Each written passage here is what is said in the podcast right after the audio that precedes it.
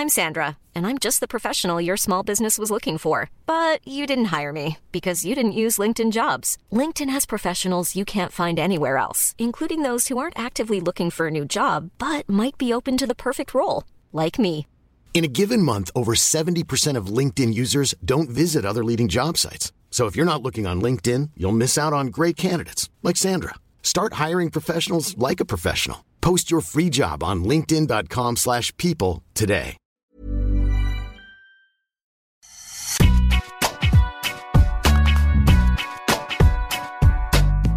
Bonjour à toutes et à tous, bienvenue dans Deep Impact, votre podcast tennis sur Eurosport. Je suis Sébastien Petit, ravi de vous retrouver pour débriefer de cette US Open 2023 et en fait euh, plutôt dans une version Deep Impact car cette semaine Camille Pain, consultant de tennis sur Eurosport, nous fait le plaisir de nous rejoindre. Bonjour et ravi de te retrouver. Salut, salut les garçons, je suis ravie de prendre la place de Deep pour une fois. À tes côtés cette semaine, tu n'auras pas un, mais deux journalistes de la rédaction qui n'ont raté aucune miette de ce qui s'est passé durant cette quinzaine américaine. Laurent Vergne et Maxime Baptiste est là. Ravi également de vous retrouver, messieurs. Salut Seb, salut Camille, ravi de, de vous retrouver, parce que moi ça faisait un petit moment aussi. Oui, oui, ravi aussi. Moi aussi, j'ai une belle coupure cet été, donc c'est une belle reprise. Donc euh, bah voilà, Coco Gauff et Novak Djokovic, lauréat de cette édition 2023 de l'US Open. C'est le résultat brut du tournoi, mais qui ont quand même dit long sur ce qui se passe en ce moment sur les circuits mondiaux.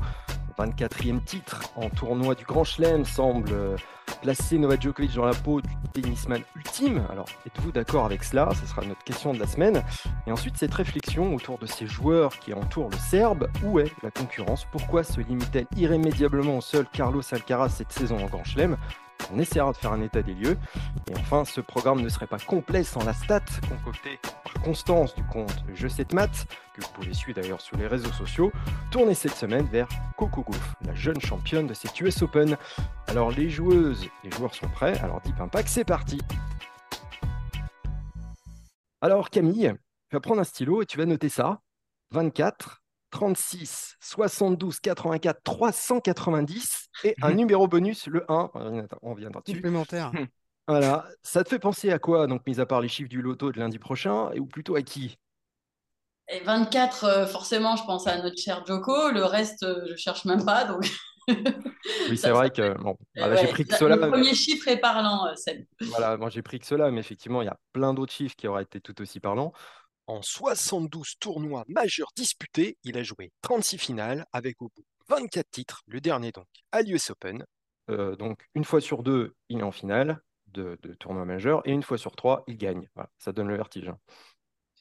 Ça donne le vertige et surtout, ça montre euh, sa capacité à tenir dans le temps son niveau de jeu. On sait qu'il est, euh, il va monter même crescendo. Plus on prend en âge et mieux on connaît son tennis. Donc euh, chez Djokovic, qui part déjà de très très haut, il est en train d'atteindre des sommets. Moi, euh, vraiment, euh, ce qui m'épate, c'est son physique, qu'il soit capable à son âge encore de, tuer tous ses adversaires euh, grâce à cette capacité physique. Et c'est quelque chose qui travaille depuis bien longtemps avec euh, vraiment un- une façon de vivre extrêmement saine. Et je crois qu'il est en train de récolter les fruits de ce travail. Alors parfois, ça faisait rigoler euh, qu'il mange sans gluten. Mais je crois que ce sont les petits détails qui lui permettent aujourd'hui de quasiment être inégalé, euh, comme tu disais, à part Carlos Alcaraz. Mais ces chiffres fous sont liés à aussi une rigueur extrême, une rigueur complètement folle. Parce qu'à son âge, normalement, il y a le corps petit à petit euh, ne va pas pouvoir fournir les mêmes efforts. Il est en train de montrer que limite, il est encore en train de monter crescendo. Et euh, Laurent, je crois que cette stat ne t'a pas échappé. Il a fait la moitié de son palmarès en Grand Chelem en l'espace de 5 ans après ses 31 ans, 12 titres entre euh, juillet 2018 et septembre 2023. C'est peut-être ça hein, quand même le plus, le plus bluffant chez lui. Bah, en tout cas, c'est quelque chose d'assez ahurissant. Il faut se souvenir qu'il y a un peu plus de cinq ans, donc à, à la sortie de Roland Garros, le fameux match euh, où il avait un peu pété un câble euh, après avoir perdu contre Cecchinato, où il avait dit dans le, je suis de retour dans le vestiaire. Il savait même pas s'il allait aller à Wimbledon. À ce moment-là, il était vraiment, ça faisait deux ans qu'il avait pas gagné de tournoi du Grand Chelem. Il était au creux de la vague. C'est la plus grosse période de disette de sa carrière et de loin. Et depuis, euh, il est revenu à Wimbledon, il gagne Wimbledon, il gagne l'US Open. Et donc de Wimbledon 2018 à aujourd'hui, il a remporté 12 titres du Grand Chelem de plus, c'est-à-dire autant que euh, entre 2008, sa première victoire euh, dans un tournoi majeur à Melbourne et, en 2018 quand il, revient vraiment au, top. Donc c'est quand même assez fou. C'est tout ça, c'est après la trentaine, hein, parce qu'il a 31 ans à ce moment-là. Donc ça, c'est totalement inédit. Évidemment, les 24 titres, c'est totalement inédit, mais je pense que si on nous avait dit à l'été 2018, alors que Federer était à 20 à ce moment-là, lui était à 12, non seulement il, rejoindrait euh, Federer et Nadal, mais qu'en plus il les dépasserait pour aller à 24, qui rejoindrait même Margaret Court. En tout cas, moi, je l'aurais pas cru une seule seconde. Donc, euh, Camille a raison d'insister sur la dimension physique, c'est assez euh, extravagant ce qu'il fait à 36 ans, mais je trouve aussi que ce que j'ai envie de souligner là après ce tournoi et particulièrement cette finale, c'est la façon dont il est allé la chercher. Parce que physiquement, mine de rien, il a souffert contre Medvedev et il y a eu vraiment un combat euh, dans ce, dans cette finale, c'est pendant le deuxième set. Le premier, Medvedev est pas dedans. Le troisième, je pense qu'il a encore la tête au deuxième. Mais en revanche, dans le deuxième set, il lui a fait très très mal physiquement. Euh, c'était dur pour Djokovic. Et je pense qu'il savait qu'il fallait pas qu'il s'embarque dans une filière comme ça, très longue, sur un match potentiellement de 4 heures, 4 heures et demie, si ça allait en 5-7, voire plus, peut-être 5 heures. Donc il a été ultra agressif, ultra offensif. Et pour moi, la stat vraiment de, cette finale, ce sont ses 44 montées au filet. Parfois derrière sa seconde balle. Euh, il a superbement utilisé notamment son, son slice euh, aux, aux égalités. Il a fait un nombre de points incalculable avec. Et je trouve que voilà, c'est une façon toujours la preuve que Djokovic est capable de se réinventer, de s'adapter à son adversaire, au contexte, à son âge aussi. Et ça, c'est vraiment très très fort. Jamais il, il aurait gagné une finale de Grand Chelem comme ça en montant 44 fois en 3-7 euh, il y a, il y a une dizaine d'années. Surtout, euh, euh, Laurent, tu penses pas que c'est vraiment une réaction à cette grosse désillusion face à Medvedev qu'il avait eue? Et c'est un joueur qui est capable de, de se sortir du trou pour euh, trouver des solutions et aller enfin chercher la gagne? Et peut-être que euh, le fait de monter au filet, c'était quelque chose qu'il avait quand même euh, bien planifié, bien en tête, qu'il a peut-être moins fait euh, lors de, de cette finale qu'il aurait dû prendre. Donc il a cette soif encore de, de vaincre en se faisant mal, en allant peut-être chercher des solutions qui lui sont pas naturelles, tout ça alors qu'il a déjà tout accompli. Donc cette volonté, moi je suis vraiment sur le physique et la volonté. Après le tennis, euh, ça va suivre, mais euh, c'est euh, ouais, un être particulier dans, dans ce qu'il a envie de donner. Ça, c'est sûr, mais il faut avoir les intentions, mais il faut être, enfin, la qualité qu'il a, du jeu qu'il a produit au filet dimanche soir, c'est assez hallucinant quand même. Alors évidemment, on se souvient des, des trois points là au, au milieu du deuxième set, euh, un, cette demi-volée de coup droit pour sauver une balle de break et derrière deux autres pour, euh, pour conclure le jeu. C'est, c'est, c'est, pas dire que c'est du Hedberg, mais c'est du grand tennis au filet, quoi. Donc, euh, les intentions, c'est une chose, mais tu as raison. Je pense que il, il a réagi, c'est deux ans après, mais tactiquement à ce qui, à la façon dont il avait perdu, parce qu'il y avait le côté, le contexte, tout ce poids émotionnel, évidemment, du possible Grand Chelem calendaire, mais je pense que tactiquement, il s'était, il s'était fait manger aussi ce jour-là. Et Daniel Medvedev, lui, qui lui-même avait réagi d'ailleurs à la finale de l'Open d'Australie 2021. Donc, c'est toujours intéressant entre ces deux-là. Et si on se souvient, peu de temps après, en 2021, il s'était retrouvé en finale, je crois, à Bercy, euh, ouais. Et Medvedev. Et déjà, il avait été beaucoup plus agressif, il était beaucoup monté au filet. Donc, c'est pas complètement surprenant. Mais quand même, je trouve ça, euh, je trouve ça assez bluffant. Et, en plus, la qualité, qu'il- il gagne 37 des 44 points euh, qu'il a eu à jouer au, filet. Et pour moi, c'est là qu'il gagne ce match. Alors justement, sur cette finale, euh, c'était effectivement un, remake de celle de, de 2021. Et euh, il avait fini en pleurs hein, sur sa, sur sa chaise. On se souvient de ces images deux ans plus tard. C'est bah, Souris Relève qui, qui soulève le trophée. Et c'est loin d'être anodin parce qu'effectivement, au niveau tactique et technique, il a pratiqué un tennis proche de la perfection. D'où cette question, Maxime, qu'on posait en début d'émission. Est-ce qu'il a créé, engendré, quelque part, le joueur ultime du tennis moderne? Le joueur ultime, c'est une affirmation euh, C'est une question. dangereuse, dangereuse. Non, Euh, je, je- je dirais euh, il a il a peut-être créé le le joueur à l'efficacité ultime. Le joueur de tennis ultime pour moi, c'est encore plus. Enfin, il y a quelque chose de il y a une dimension esthétique que Djokovic pour moi n'a pas ou a moins que que d'autres joueurs euh, comme par exemple Federer à l'époque. euh, Même, même un Sampras, j'aimais beaucoup euh, sa gestuelle. Après, c'est très personnel, hein, l'esthétique, c'est très personnel. Mais sur le plan de l'efficacité, c'est absolument extraordinaire. En fond de cours, il est imprenable, il n'a pas de faiblesse, il a zéro faiblesse. Il se déplace à une rapidité affolante à 36 ans. Il anticipe tout. On a l'impression qu'il attire la balle euh, sur le plan défensif. Comme le disait très bien Laurent, au filet, qui était quand même une de ses lacunes pendant, une bonne partie de sa, carrière. Au filet, il a fait des progrès incroyables et cette finale l'a démontré encore. Allez, il y a le ça et il y a le fameux smash, le Joko smash qui, qui, euh, qui lui manque. Euh, et encore sur cette finale, il n'en a pas fait de, de mauvais choix au, smash. Mais ce qui me, ce qui me subjugue chez lui, c'est sa capacité à toujours, ou alors 99% du temps, faire le bon choix. Toujours. Sous pression, euh, quand il est moins bien physiquement, il va, il va trouver une clé, il va trouver un moyen de survivre dans des conditions où tous les autres s'effondreraient ou auraient au moins un, vrai coup de, un vrai coup de mou. Laurent l'a dit, entre, entre 3-3 dans le deuxième set et, le tie-break, il souffrait physiquement. Il, dans les échanges longs, il tenait plus la cadence face à Medvedev. Il, parlait, il partait beaucoup plus rapidement à la faute. Et euh, il s'est dit tout simplement que sa seule option pour survivre à ce moment-là, c'était d'écourter, d'écourter les échanges. Or, il n'avait pas cette corde à son arc il y a 5 ou 10 ans, 10 ans je dirais.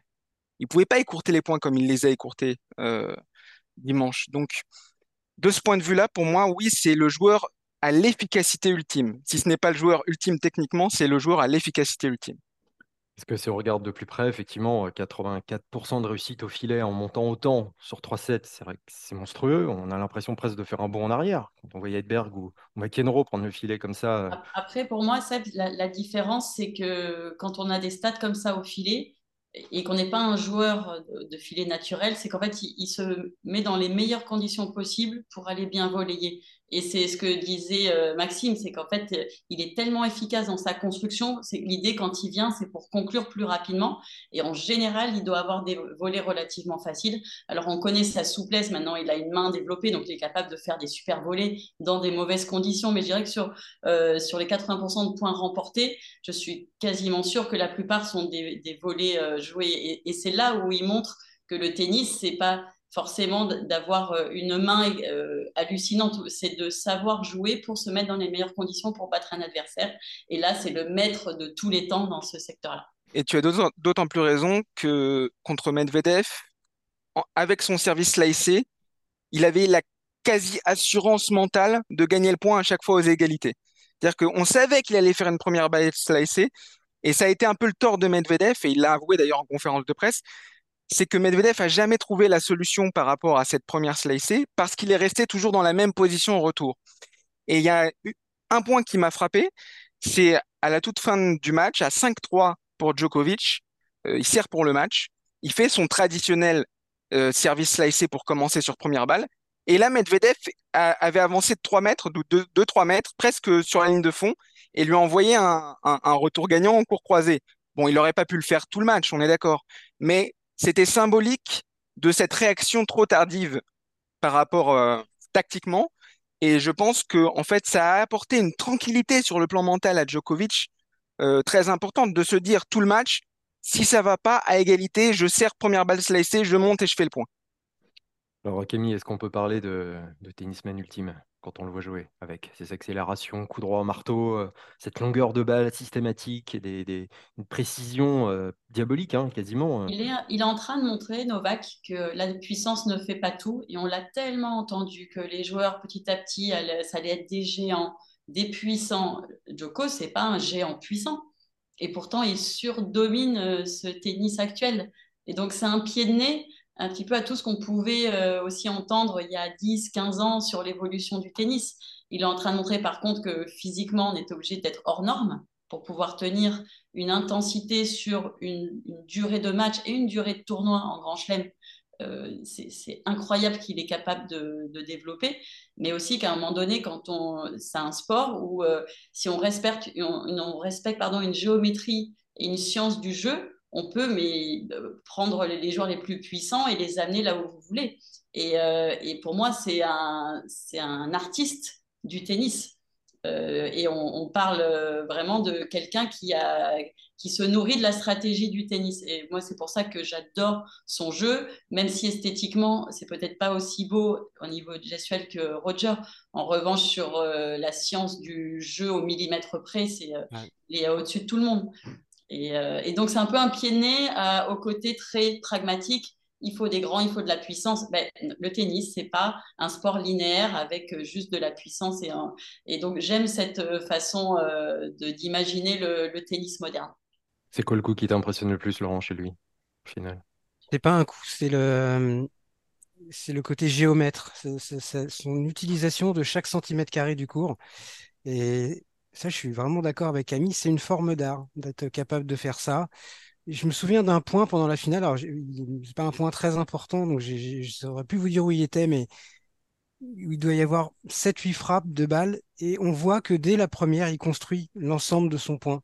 Et ça se termine avec un revers euh, euh, qui va déporter euh, Medvedev sur sa gauche et puis il finit par un, revers long ligne, Djokovic, qui est vraiment mais au millimètre dans, dans l'angle du cours près de la ligne de fond.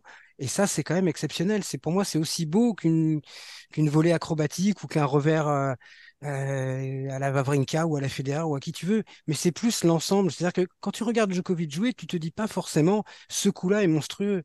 Euh, parfois même, tu te dis mais pourquoi il est aussi difficile à battre alors que en apparence comme ça, il y a presque rien de super impressionnant. Le problème, c'est que l'ensemble de, tout ça, euh, ça, donne quelque chose de quasiment insoluble.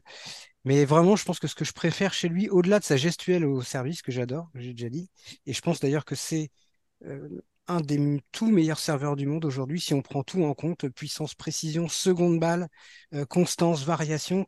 Pour moi, il est dans, le top 5. C'est pas, pas John Isner, mais il sait tout faire avec son service. Et mais vraiment dans la construction à l'échange, je trouve que ça c'est quelque chose euh, qu'on n'a peut-être jamais vu, que moi je, peut-être vu euh, jadis chez les femmes, chez Chris Evert ou Martina Hingis qui avait ça, sauf que là, ça se fait à, une vitesse, euh, parce que l'époque a changé, 100 euh, fois plus, plus grande. Quoi. Donc, moi, c'est ce que j'aime le plus chez Novak Djokovic, ce côté géomètre. Il a quand même un coup qui le distingue et qu'il a toujours distingué des autres, c'est son retour de service, qui est, on a beau le dire, qui est extraordinaire. Tous les, tous les serveurs, tous les types de serveurs, il, les maîtrise. Les serveurs puissants qui lui envoient des, missiles à 230 km/h à la Shelton, les serveurs euh, plus placés, euh, comme un, Carlos Alcaraz, euh, quand il varie bien, notamment sur terre battue à Roland Garros, moi, ça m'avait marqué aussi cette manière qu'il avait eu Djokovic lors de leur demi-finale de lui mettre tout, de suite, tout de suite la pression, quoi que, quoi qu'Alcaraz fasse, c'est-à-dire qu'il serve euh, lifté, extérieur, T, enfin peu importe, il a toujours cette réponse qui est à la fois euh, précise et euh, implacable, c'est-à-dire que vous ne respirez plus. Il, est, quand on joue Djokovic, quand on sert contre Djokovic, au bout de quelques jeux, on suffoque. C'est ça aussi sa, grande qualité à Djokovic. Et je voulais je voulais rajouter quelque chose de, fondamental et dont il a parlé lui aussi. Et euh, c'est ce qui a aussi caractérisé euh, ce Big Free, c'est cette capacité à tout le temps progresser, tout le temps ajouter des choses supplémentaires à son jeu.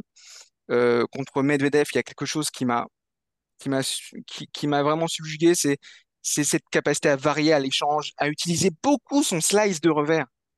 Djokovic a slicé énormément contre contre Medvedev, alors que Djokovic, en début de carrière, voire en milieu de carrière, il frappait constamment à plat. Il n'avait pas besoin d'un slice. Il était tellement fort, euh, il était tellement fort en revers à plat dans la diagonale ou le long ligne. Là, il a joué. J'avais l'impression qu'il jouait avec Medvedev au chat et la souris. Il, dit tiens, je vais, te mettre une balle euh, le long de la ligne, puis je, vais te faire plier tes longues jambes avec un petit slice court, euh, comme aimait les faire Federer à l'époque. Enfin bref, il y a cette dimension totalement complète qui est folle qui est folle. Et c'est vrai qu'au-delà de leur talent indéniable, hein, évidemment, la, la longévité des, Nadal et Federer euh, résidait aussi à trouver des solutions, effectivement, à chaque problème posé par l'adversaire, en changeant de coup après chaque point. Et c'est vrai que la faculté d'adaptation tactique de Djokovic est assez bluffante. Alors, Camille, on avait aussi souligné la, facilité avec laquelle il a progressé dans sa partie de tableau jusqu'à la finale, mon mis à part Jerry, qui est peut-être un cas un peu différent, mais à chaque fois, il avait des profils de joueurs très différents. Et à chaque fois, il a réussi à mettre un plan à exécution. Est-ce que c'est ça aussi qui le rend différent des autres et qui laisse indéniablement le Serbe au-dessus de la mêlée?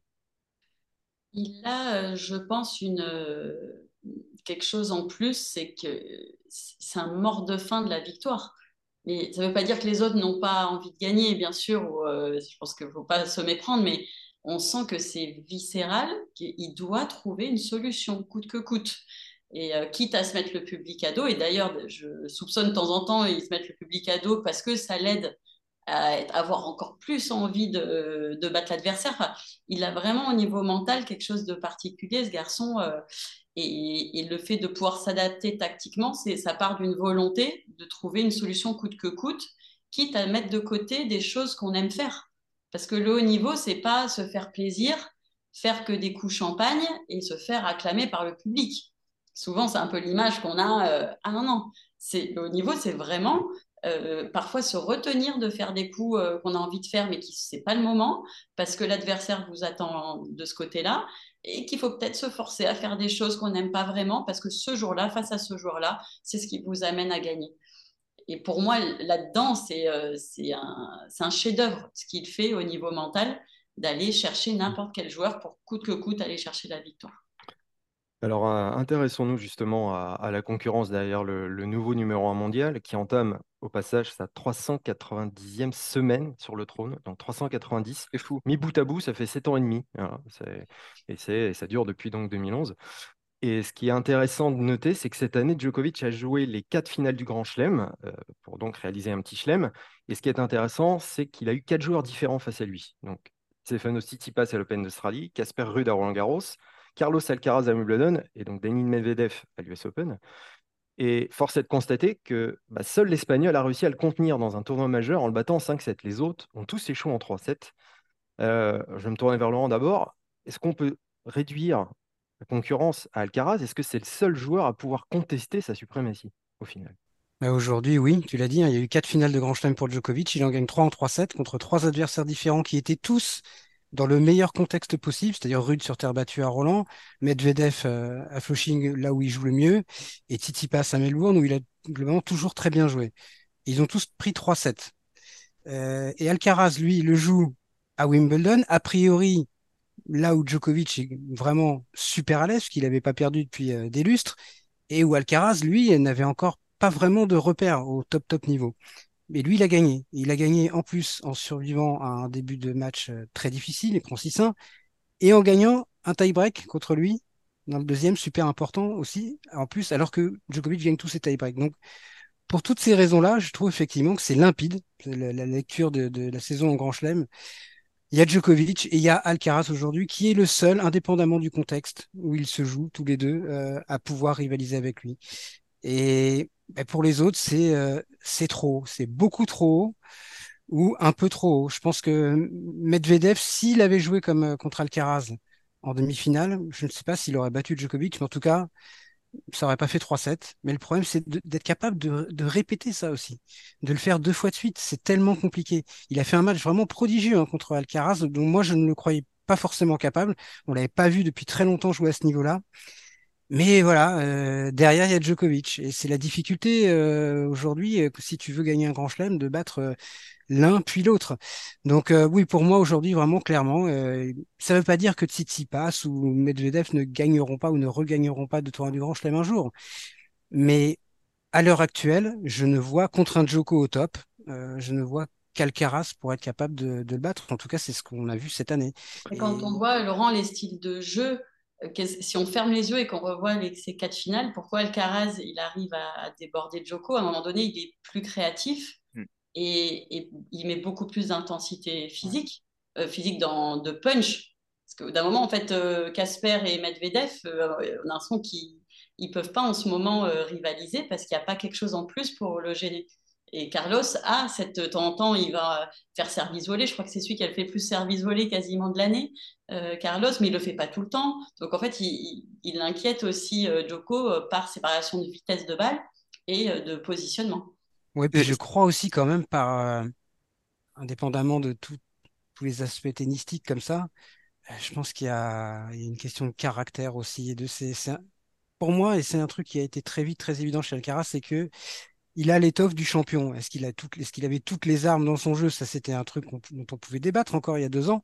Mais en revanche, en termes euh, d'approche de la compétition, de, volonté, euh, pour moi, c'est, jamais une victime expiatoire quand, il rentre. Alors que je pense qu'il y a quand même beaucoup de joueurs contre Djokovic comme ça ou contre Nadal avant euh, qui rentraient sur le court déjà quasiment battu. Alcaraz, jamais. Ça ne veut pas dire qu'il passe pas à côté des fois et, et ce qui lui est arrivé à Roland euh, montre qu'il s'était trompé dans son approche. Mais sauf que trois semaines plus tard à Wimbledon, on voit ce qu'on a vu. Donc il a une faculté à apprendre en plus de ses erreurs euh, qui est, assez folle, quoi. Donc euh, je pense qu'il a aujourd'hui, c'est le seul à avoir le package complet pour pour pouvoir rivaliser avec lui et, et éventuellement le battre. Et comme, comme tu disais, Laurent, c'est comme Alcaraz, comme Djokovic, ne refait jamais deux fois la même erreur. Et ça, c'est très important à ce niveau-là. C'est-à-dire que tirer les leçons de, de ce qui n'a pas marché pour, pour euh, atteindre le niveau supérieur. Et à, à ce niveau-là, il est, il est assez euh, prodigieux, ce gamin, parce qu'il a, il a 20 ans, il hein, faut, faut le rappeler, il a 20 ans. C'est le seul qui agresse Djokovic comme ça. Euh, Djokovic est un tel service, euh, comme tu le disais encore d'ailleurs Laurent, il a, il a tellement progressé dans ce secteur-là qu'il est, qu'il est souvent en contrôle des points quand il, quand, quand il sert. Et je dirais même sur seconde balle parce qu'il a, il a progressé aussi euh, sur sa seconde balle, il la frappe un peu plus de temps en temps. Ça c'est un peu l'influence d'Ivan Isevic. Mais il est quasiment tout le temps en contrôle quand il sert et puis il est tellement précis au retour que les adversaires ont, ont pas beaucoup de d'opportunité de dicter. Or, Alcaraz, lui, il est tellement agressif que il, il équilibre entre guillemets cette balance-là. Euh, donc c'est pour ça que ces matchs-là accouchent de, de, de, thrillers, de,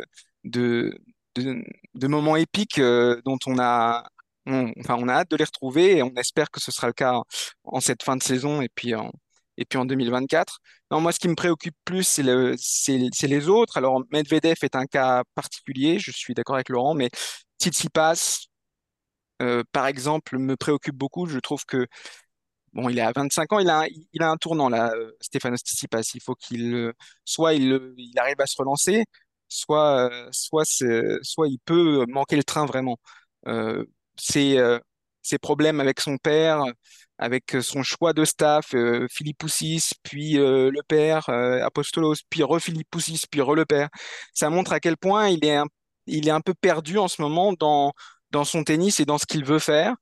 je suis désolé, mais pour un, un, joueur du top 5 régulier comme lui, perdre systématiquement, systématiquement en première semaine à l'US Open, il n'a jamais passé la première semaine à l'US Open.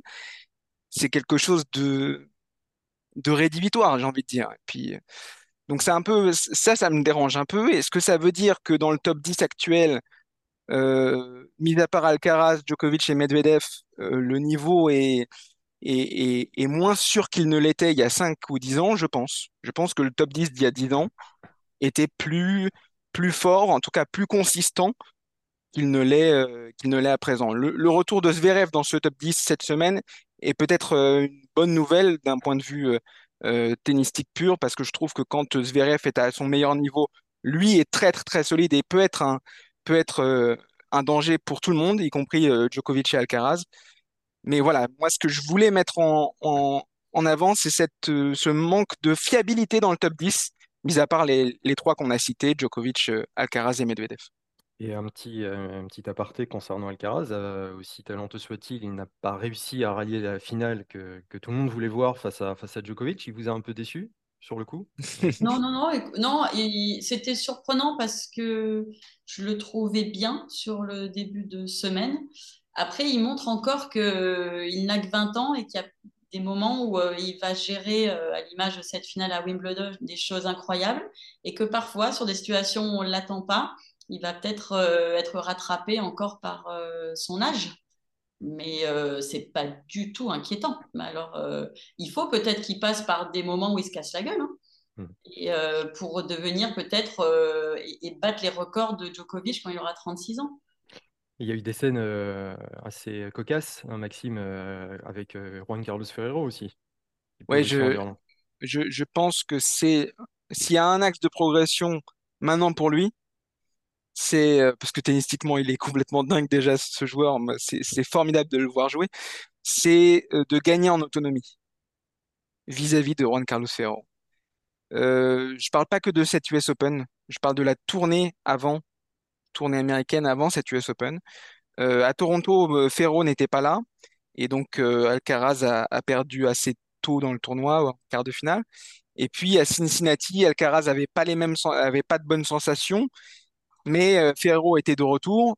Et en fait, euh, Alcaraz s'est accroché sur tous ses matchs. Il c'est tous des matchs gagnés en 3-7 quasiment mais euh, sauf la finale dantesque face à Djokovic, mais on sentait une vraie dépendance. Il se retournait souvent vers Ferro, qui n'arrêtait pas de parler d'ailleurs à tout. Euh, je dirais, je dirais même pas au changement de côté. Je dirais après tout, après chaque point, presque euh, donnant l'impression qu'il téléguidait un peu Alcaraz, vraiment.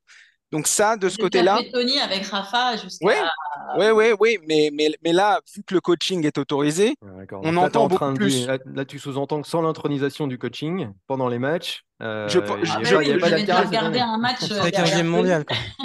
non, je, je pense, je pense que euh, sans le coaching, évidemment, Ferro euh, trouverait un moyen de faire passer ses messages, comme Tony Nadal le faisait à l'époque, mais ce serait plus discret. Et peut-être que aussi, euh, du fait de cette interdiction de coaching, du coaching euh, là, euh, il y aurait quand même une communication moins directe et moins évidente et un lien de dépendance moins fort, je trouve. Euh, ça, je pense que je... voilà, exactement. Je pense que c'est un, je pense que c'est un, un, point d'amélioration important, de progression important pour lui, d'autant que il a tout ce, ce gosse, j'allais dire, il a tout, euh, il a tout pour, euh, pour, euh, pour s'en affranchir. Il a tout dans son tennis, il a tout dans sa tête, comme le disait Laurent. C'est un champion, il a un caractère de champion. Il sait faire le bon choix quand il faut. Il, il sent le tennis. C'est un joueur qui sent le tennis et c'est, pas le cas de tous ceux qui ont été dans le top 10, par exemple. Il sent vraiment le tennis. Donc, c'est, là, c'est, c'est un petit, comment dire, un petit axe de progression. C'est pas une critique. Je dis juste que il, est, euh, s'il arrive à s'affranchir un peu plus de Juan Carlos Ferro, il en sera encore plus redoutable, j'ai envie de dire. Ferro, d'accord, il faut qu'il coupe le cordon en fait, hein, c'est ça. Ah oui, mais c'est un, un, joueur téléguidé quoi. Non, mais... moi, moi, je suis quand même bluffé de, des progrès qu'il a fait en un an. Je pense qu'il est un joueur plus fort, plus complet qu'il y a un an quand il a gagné l'US Open. Et c'est ça qui est le plus impressionnant. Si on prend les deux dernières saisons, c'est à chaque fois le, bon géant qu'il a fait d'une année sur l'autre, entre 2021 et 2022 d'abord, et puis même entre 2022 et 2023. Euh... Alors oui, il y a eu quelques, ce qu'on peut appeler ça des couacs. La demi-finale de Roland était un vrai couac parce que pour le coup, mm. il a même pas pu livrer le combat qu'il aurait voulu livrer. Là, pour moi, euh, je, je, le trouvais bien, mais pas exceptionnel sur le début de la, de la quinzaine. Le match contre Evans, il était bousculé un petit peu parfois. Enfin, je le trouvais pas forcément au top de ce qu'il pouvait faire. Après, sur la demi, honnêtement, pour moi, le, mérite revient quand même grandement à mm. Medvedev. Hein. Il a vraiment fait son meilleur match probablement depuis, euh, depuis l'Open d'Australie 2022, je dirais. Euh, moi, ça faisait un an et demi que je l'avais pas vu comme ça, en tout cas dans un, sur un grand chelem. C'est peut-être son meilleur match tout courant Grand Chelem, peut-être. Hein. Je sais pas ce que tu en penses, mais c'est. Je sais pas, mais en tout cas, c'était du mm. Medvedev euh, niveau vainqueur de Grand Chelem. Voilà, c'est ça que mm. je veux dire. Donc perdre ce match-là, il n'y a pas, il y a évidemment aucune honte et aucune, c'est en rien alarmant. Ce qui est sûr, c'est que je pense qu'aujourd'hui, Alcaraz, c'est le seul capable de battre euh, Djokovic peut-être n'importe où, n'importe quand. Ça veut pas dire qu'il le battra n'importe où et n'importe quand à chaque fois, mais il peut le faire. En revanche, il est par rapport à Djokovic, il est plus fragile que le Serbe face à un plus grand nombre de joueurs, je pense. Donc euh, forcément, dans un grand chelem, il s'expose un peu plus souvent. Euh, Joko, il a une marge euh, qui est assez dingue quand même, donc on peut me parler de son tableau, tout ce qu'on veut, mais, mais quand même, je pense qu'il a une sécurité qui n'est pas tout à fait celle aujourd'hui de, de, Carlos Alcaraz encore. Mais après, euh, dans quelle proportion il va encore progresser l'année prochaine? C'est ça que j'attends de voir, parce que mm. vu la progression qu'il a eue euh, ces deux dernières saisons d'une année sur l'autre à chaque fois, je me dis, waouh, et là il a 20 ans, c'est assez fou. Et pour moi, ce qu'il a fait à Wimbledon, euh, je pense qu'on a déjà un peu trop vite évacué la chose, mais c'est ahurissant. Personne ne le croyait capable, honnêtement, de gagner, enfin personne. ça, c'était quand même, si on nous avait dit il y a six mois que Alcaraz allait gagner Wimbledon, en plus en battant Djokovic en 5-7 en finale, je pense que c'était un, pour beaucoup d'entre nous, on aurait dit c'est quand même très haut, trop tôt. Mais non, pas pour lui. Donc, euh, non, moi, je suis pas du tout inquiet pour lui et je peux pas dire que ce soit une déception quand même. Et un, mois après, qui plus est, un mois après, après un, petit traumatisme à Roland Garros contre le même Djokovic, quoi. Donc c'est c'est ça qui est, qui est fou, c'est que le, il apprend à une vitesse euh, dingue. Donc euh, mm. ouais, on peut pas être déçu. Ce qui est, ce qui est, ce qui est, pas déception, oui. non, mais ce qui est, ce qui est exceptionnel, c'est le, c'est le côté quand maintenant Alcaraz se retrouve en demi de Grand Chelem, c'est normal. C'est ça qui est fou, en fait. C'est qu'en un an, on est passé. Grand Chelem, oui, ça paraît. Non, non, non, c'est non, non, un vainqueur de Grand Chelem. Il y a tellement de joueurs qui ont gagné un Grand Chelem dans leur euh, dans leur carrière et qui se sont plus retrouvés en demi-finale ou qui ont eu beaucoup de mal à y retourner. Lui, tu as l'impression que maintenant, chaque Grand Chelem, c'est minimum demi-finale et on n'en parle pas. Mmh. Euh, euh, Laurent parlait de, de, ses progrès en un an. Il faut se souvenir de sa seconde semaine l'an dernier à Flushing Meadows. C'était extraordinaire. Hein mais il était à la limite à chaque fois. Il, a gagné en 5-7, en huitième contre Silic, en quart contre Sinner, en demi contre Tiafo. C'était à la limite à chaque fois. Il y arrivait, mais c'était prodigieux. On, a, on a adoré ça, mais il n'avait pas de marge. Cette année, euh, jusqu'à sa demi-finale contre Medvedev, on ne s'est jamais posé la question de savoir s'il allait y arriver. C'était évident. Et ça, c'est fou. Il avait glissé d'ailleurs après Wimbledon que s'il avait perdu la deuxième manche, il aurait peut-être pas soulevé le trophée aussi chose qui a presque failli faire Medvedev. Et, euh, ça, à Wimbledon Ouais. Ah oui, ouais, c'est plus que probable, oui, mais. Ah oui, mais sauf que lui, il l'a gagné le deuxième set. voilà, c'est ça. tie-break. Il fallait gagner le tie-break contre Djoko et Medvedev l'a perdu. Voilà, c'est. C'est peut-être ça, ça aussi. Se joue à ça. Il y a, hein. peut-être une part de chance aussi quelque part que qu'on ah, sous-estime. ah, tu la provoques, tu la provoques, je pense à ce niveau-là. soit de la chance. Je, crois, que c'est au bout de 24 du est-ce qu'il peut vraiment y avoir de la chance Non, peut-être pas. ce, qui est, ce, qui est, intéressant aussi de noter, c'est que Djokovic a perdu 5 fois cette euh, saison et euh, trois fois contre des, des millennials. Donc il y avait donc Alcaraz à Wimbledon, il y avait Musetti à Monte Carlo et Rune à, à Rome. Euh, les autres, on les cherche un peu. Hein. Alors Roger Aliassim, lui, il est porté disparu depuis, depuis le mois de mars. Euh, on ne sait pas trop ce qui se passe. Et ah Sinner... tu veux descendre jusque-là là, Non, non, mais ça va durer longtemps là. Et, Sinner, le petit chouchou de Camille, lui, il plafonne euh, face au top 10 depuis, depuis le mois d'avril. Alors évidemment, il a fait une demi à Wimbledon, mais il n'avait pas croisé un, un joueur du, du top 70, je 80, ouais, même pas 79 80. Euh, Sébastien, mon petit Sinner, il s'est détaché depuis qu'on faisait les Deep Impact euh, il y a quelques temps de des Oja Aliassi, même des Roublev. Oui, il, un cap. il se rapproche, euh, se rapproche. Des là. Il plafonne quand même. Par le bal, hein. Il plafonne. Il... Tu es bah, dur. Je trouve pas qu'il est, là, il est là, C'est vrai qu'on aurait aimé qu'il gagne un gros match en Grand Chelem cette année quand même. Bah, c'est sûr. C'est pas en fait... la déception sur ces, sur ces Grands Chelems euh, sur, cette, sur cette US Open, je dirais oui. Sur les Grands Chelems en, en, général, je sais pas, mais sur cette US Open, oui. Pourquoi? Parce qu'il avait gagné un 1000 en fait juste avant. Il a gagné un 1000 à Toronto. On l'oublie un peu rapidement, mais c'est son premier. de Mm. Voilà. En phase de retour au top niveau. Donc c'est exactement. C'est vrai qu'on aurait aimé cette année le voir peut-être battre, gagner un match épique contre un Joko ou un Alcaraz et finalement il les perd contre Zverev. Mm. Donc c'est c'est un, un, petit peu dommage quand même. Et puis euh, bah, il y avait déjà eu son Roland qui était un petit peu un petit peu décevant. Donc euh, il manque pas grand chose hein, parce que dans la dans la palette euh, du jeu, le physique il a à peu près tout. Il a montré en plus que c'était un vrai guerrier et qu'il était capable de livrer des combats énormes. Maintenant, il faut qu'il trouve le moyen de les gagner, ces matchs-là. Il reste jeune, hein, c'est pas, c'est pas, il n'y a rien de dramatique et rien de rédhibitoire. Mais souvenez-vous, Zverev, il jouait bien sur les Master 1000, Masters. En Grand Chelem, il a mis du temps aussi à, à ouais. au match. Oui, justement. Puis à force de prendre du temps, bon, après, il y a eu sa blessure, mais. Euh, à force de prendre du temps. eh ben, il a juste il a petit à petit, mais très clairement. En, en, fait, moi, je pense pas qu'il y ait un que Sinner ait un blocage comme a eu euh, Zverev en, Grand Chelem. Non, c'est sûr. Pourquoi? parce que, Sinner, parce que Sinner a, fait des matchs épiques en Grand Chelem. Le problème, comme le disait Laurent, c'est qu'il les a tous perdus. À, partir de 4 heures de jeu, j'ai envie de dire, il y, a comme une barre en fait, et à partir de 4 heures de jeu, euh, euh, il perd à chaque fois. Il a perdu évidemment contre Alcaraz le match extraordinaire de l'an dernier à Flushing Meadows, mais il a aussi perdu en, menant 2-7 à 0 contre Djokovic à Wimbledon l'année dernière. Il a perdu contre Zverev là en 5. Donc c'est en fait ce que, euh, ce que je crains pour lui. Après, il est très jeune, donc il peut le surmonter, mais c'est qu'il y ait une espèce de schéma dans sa tête qui se dise ah là là, on arrive, on arrive au cinquième set, là là j'ai pas l'assurance pour y arriver. C'est ça. 4. Ouais, mieux. voilà. On s'arrête en 4, c'est pas mal. Au meilleur des 4 Le problème, c'est que si tu n'avances pas à ce niveau-là, tu recules parce qu'Alcaraz, lui, par exemple, il continue d'avancer, il continue de progresser, il est de plus en plus fort. Donc là, il est derrière, alors que on a un peu l'impression que lui avance moins vite qu'Alcaraz. Donc l'année prochaine, je pense que ce sera très important pour, euh, pour, quelqu'un comme Sinner s'il veut pas décrocher complètement par rapport à. On peut imaginer que Joko va rester Joko euh, et un Alcaraz qui semble encore progresser. Euh, là, ça pourrait devenir un petit peu, euh, un petit alarmant. C'est pas encore le cas, mais c'est vrai que moi, je reste un peu sur ma faim sur sa saison en Grand Chelem quand même. J'attendais un, petit peu plus.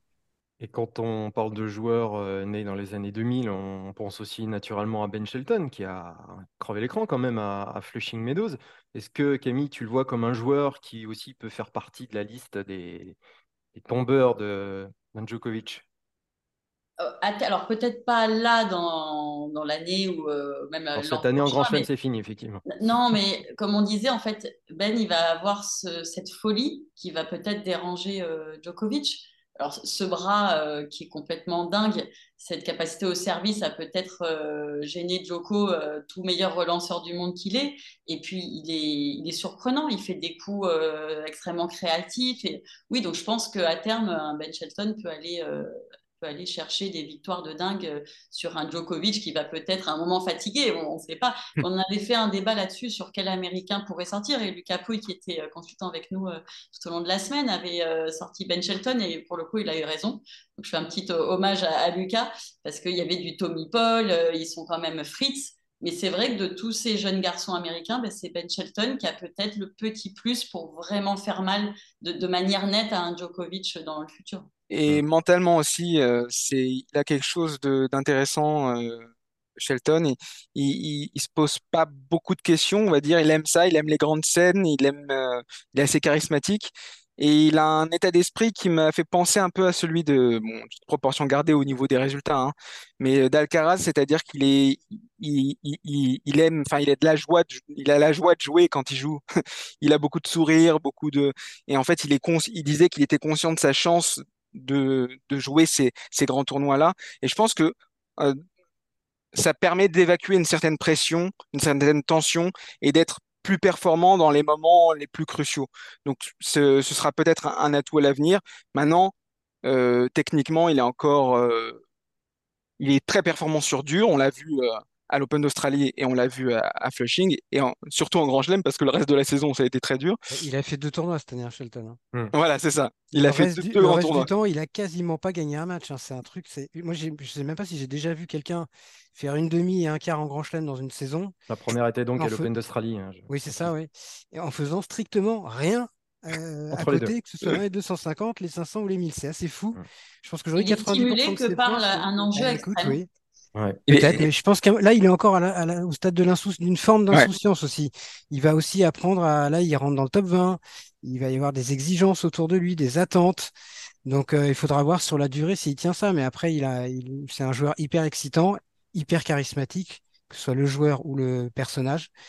Donc, j'espère qu'il va s'installer euh, au top niveau. Mais tout tard, il va quand même falloir qu'il joue un peu plus qu'une fois tous les six mois, parce que sinon, ou alors il va, il va, il va vraiment se mettre beaucoup de pression s'il doit, s'il joue toute, toute sa saison à Melbourne et Flushing, ça va être chaud quand même. Et au lieu de 17 tournois, il comptabilise que 4 tournois, il est bien. Ça, ouais. ouais, bah, ça. tranquille. Ouais. Les non-cotable euh... tournament, c'est pas beaucoup. Est-ce qu'il faut pas miser sur lui euh, quand on parle de tennis américain, plus qu'un Taylor Fritz par exemple, qui lui s'est pris le mur de Djokovic en, en, pleine, en pleine face bah, hein. Il a probablement un, un, un niveau euh, plafond qui est supérieur, c'est-à-dire il a peut probablement aller plus haut. Je ne sais pas si Taylor Fritz a encore une énorme marge de progression. Mm. C'est un joueur qui est constant, qui joue plutôt bien sur toutes les surfaces maintenant, y compris sur terre, il est capable de bien jouer. Mais c'est vrai qu'on a du mal à se dire que Taylor Fritz va gagner trois ou quatre grands chelems dans les 5-6 ans à venir. Je dis pas que Shelton va le faire, mais ou même Tiafo, mais je pense que euh, Tiafo, on était tout près, mine de rien, l'année dernière. Il perd en 5-7 d'un cheveu contre Alcaraz. Derrière, en demi, derrière, il a Rude en finale. Je ne sais pas s'il aurait battu Casper Rude, mais en tout cas, c'était pas de l'ordre de l'impossible. Euh, Fritz, j'ai plus de mal à y croire, mais bon, on verra. Djokovic a eu ce mot aussi en conférence de presse, ça sera le, pour terminer cette, cette partie. Les joueurs vont et viennent sur le circuit. Il en sera de même pour moi. Un jour, dans 23 ou 24 ans, je quitterai le circuit. Il y, y aura d'autres joueurs, mais d'ici là, vous allez continuer à me voir. Donc, il faut en tout cas se préparer psychologiquement à ce, que, à ce que Djokovic fasse du mal un peu à toutes les générations qui vont suivre. Ce n'est que le début. Voilà. Et, On parle des Jeux de 2028 pour lui maintenant. Voilà. Los Angeles, il sera là, visiblement. C'est l'objectif. Ouais il continuera donc tant que son physique et, son envie permettront de jouer, évidemment, d'après ce qu'on a vu, donc c'est pas prêt de s'arrêter. Et ce qui est intéressant aussi de noter, c'est que le circuit ATP peut faire un peu poussiéreux quand même à côté de ce que vit actuellement le circuit WTA. Et nous allons en parler avec notre stade de la semaine.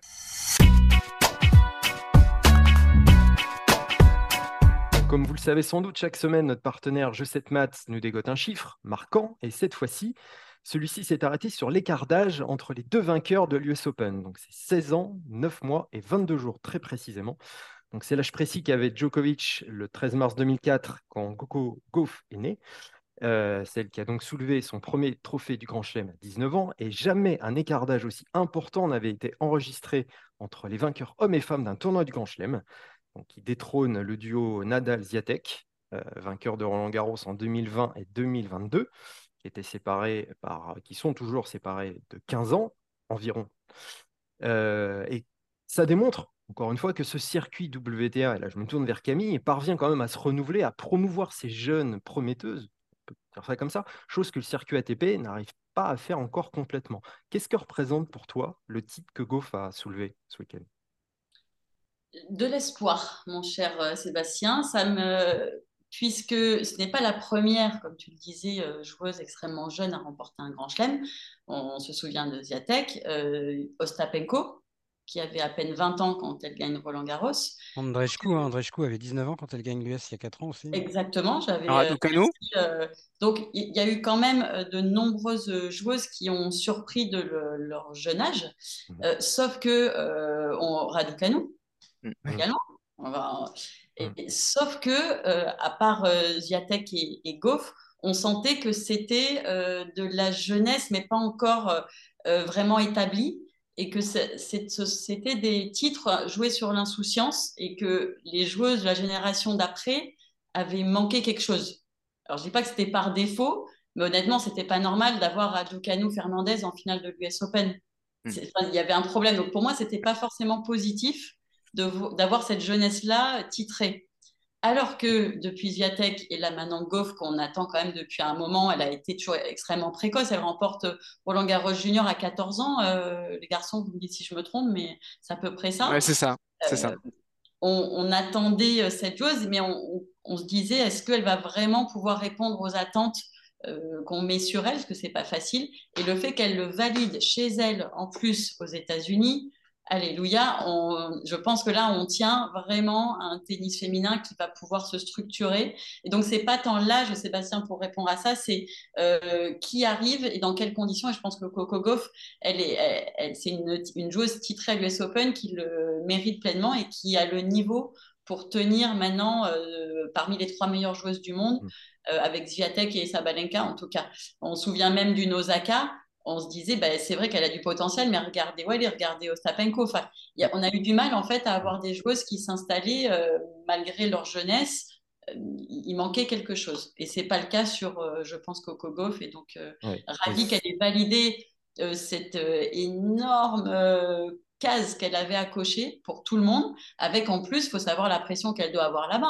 Hein. il y a Justin Bieber avec des lunettes en forme de lèvres qui va l'avoir. Euh, franchement, c'est déjà pas facile. Derrière, deux Williams qui arrêtent.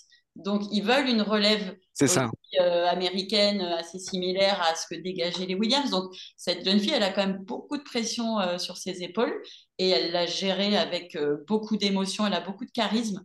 Donc, je suis fan de la victoire de Coco Gauff pour toutes ces raisons-là et pas forcément que par rapport à l'âge. Oui, mais c'est vrai que bon, il y a eu un effet US Open indéniable, c'est vrai, mais c'est vrai que la différence avec les autres vainqueurs de Grand Chelem qui étaient multiples depuis ces dernières années, celui-ci, il était hyper attendu. Et là, je me tourne vers Laurent, qui l'a souvent mis dans ses vainqueurs potentiels en Grand Chelem. Cette fois-ci, ça a fait mouche. Hein. C'est voilà, c'est pas une chose sortie de nulle part, comme d'autres ont pu l'être auparavant. C'est ça dire qu'il fallait que ça arrive. Mais je suis d'accord avec tout ce qu'a dit Camille. Elle dépasse déjà le cadre du sport et du, tennis déjà et du sport même aux États-Unis, Coco Gauff. Donc c'est ça qu'il faut bien comprendre et euh, toute l'Amérique l'attend et l'espère comme euh, la nouvelle Serena Williams. Et je ne parle pas que du point de vue tennistique, du palmarès. Elle gagnera 1, 5, 10 ou 30 tours du Grand Chelem, je n'en sais rien. Mais ce qui est sûr, c'est que elle a tout pour être un personnage à la Serena Williams qui tient une place dans la société américaine. Et c'est en ça que je trouve que, euh, que son avènement est quand même assez exceptionnel, surtout chez elle, parce que effectivement, euh, depuis qu'elle a 14-15 ans, c'est une fille dont on parle, euh, qu'on montre, euh, qu'on interview, à qui on demande beaucoup, dont on attend beaucoup.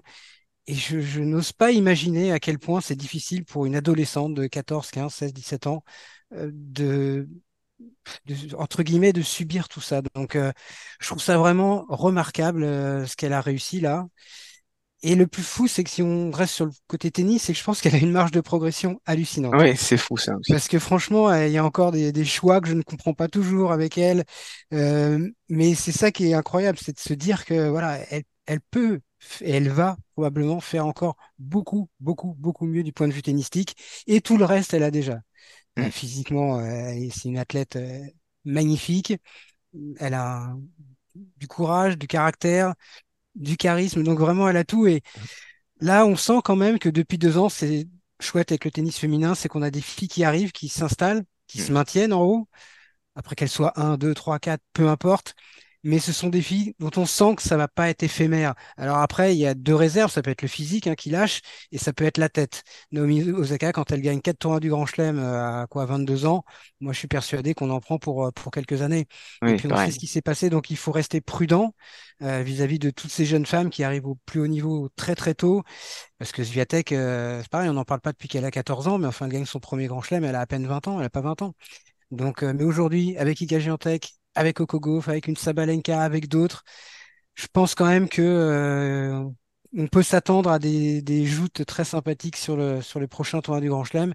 Et moi aujourd'hui, c'était pas forcément le cas euh, pendant quelques années. J'attends un Grand Chelem féminin avec autant d'impatience qu'un Grand Chelem qu'un tournoi masculin du Grand Chelem.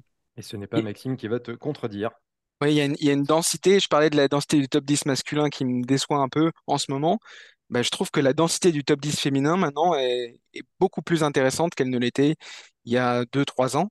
Euh, pour revenir sur, euh, sur Goff, il y a cette, ce, ce caractère de championne qu'elle a toujours eu, mais qui m'a encore plus frappé, j'ai envie de dire, euh, en, en, finale, à partir du moment où elle a commencé à faire douter Sabalenka, qui lui a quand même bien facilité la tâche, c'est vrai, en début de deuxième set, elle était habitée je l'ai trouvé habité, le regard euh, vraiment fixé sur son objectif, comme si rien ne pouvait la, détourner de, ce sacre euh, que tout le monde attendait, que, tous ses compatriotes attendaient, que tout un stade qui résonnait, parce que le, le Arthur H était euh, couvert, attendait.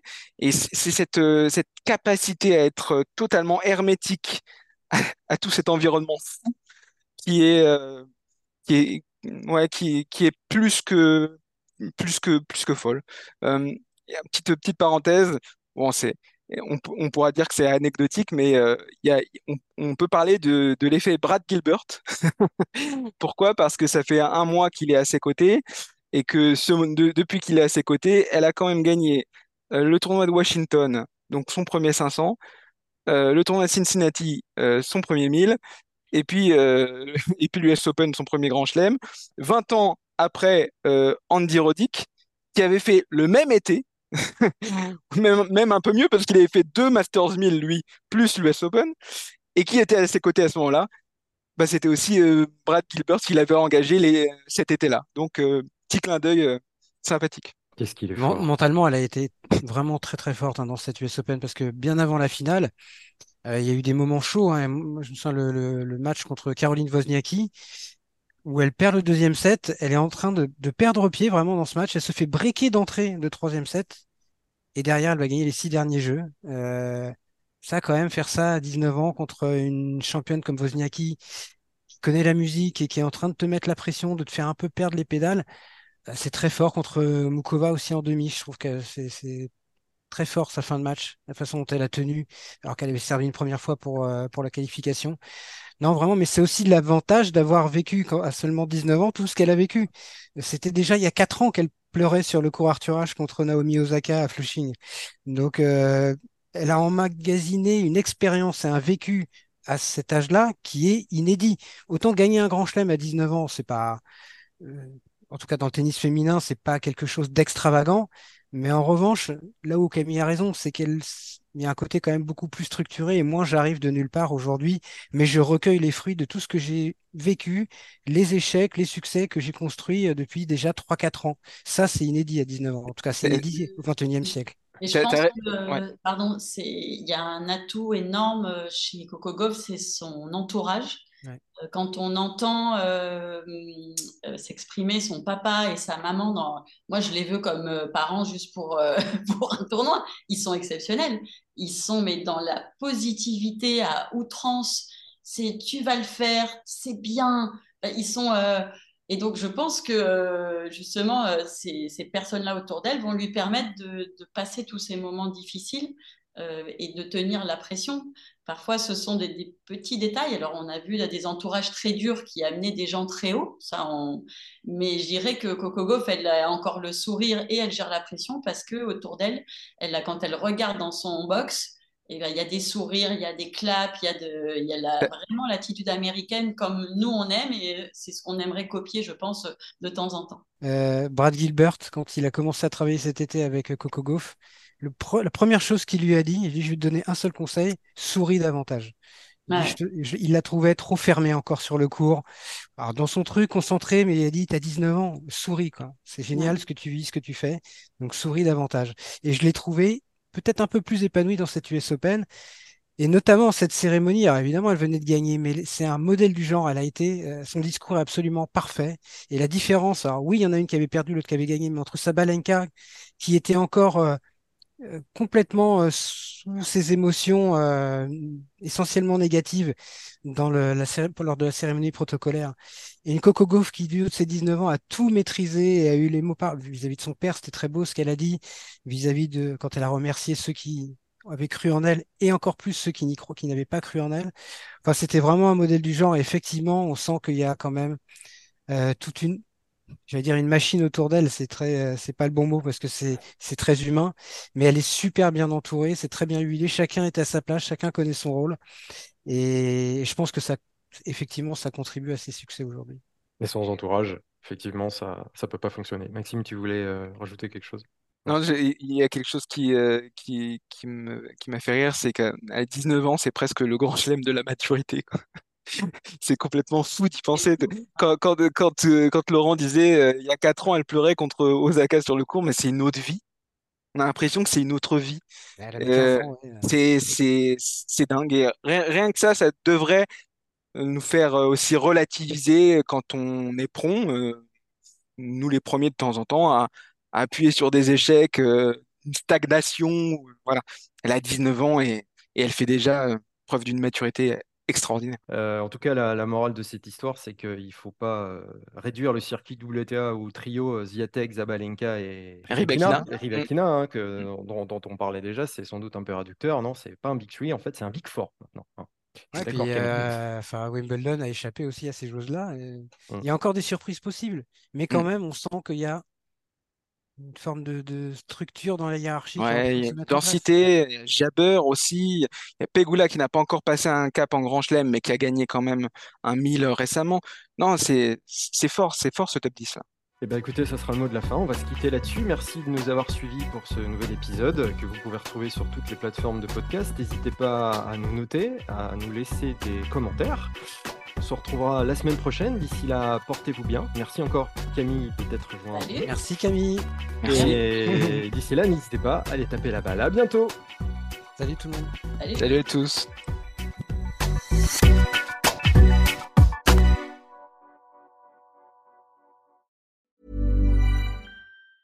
Mom deserves the best, and there's no better place to shop for Mother's Day than Whole Foods Market. They're your destination for unbeatable savings, from premium gifts to show-stopping flowers and irresistible desserts. Start by saving 33% with Prime on all body care and candles. Then get a 15-stem bunch of tulips for just $9.99 each with Prime. Round out Mom's menu with festive rosé, irresistible berry chantilly cake, and more special treats. Come celebrate Mother's Day at Whole Foods Market.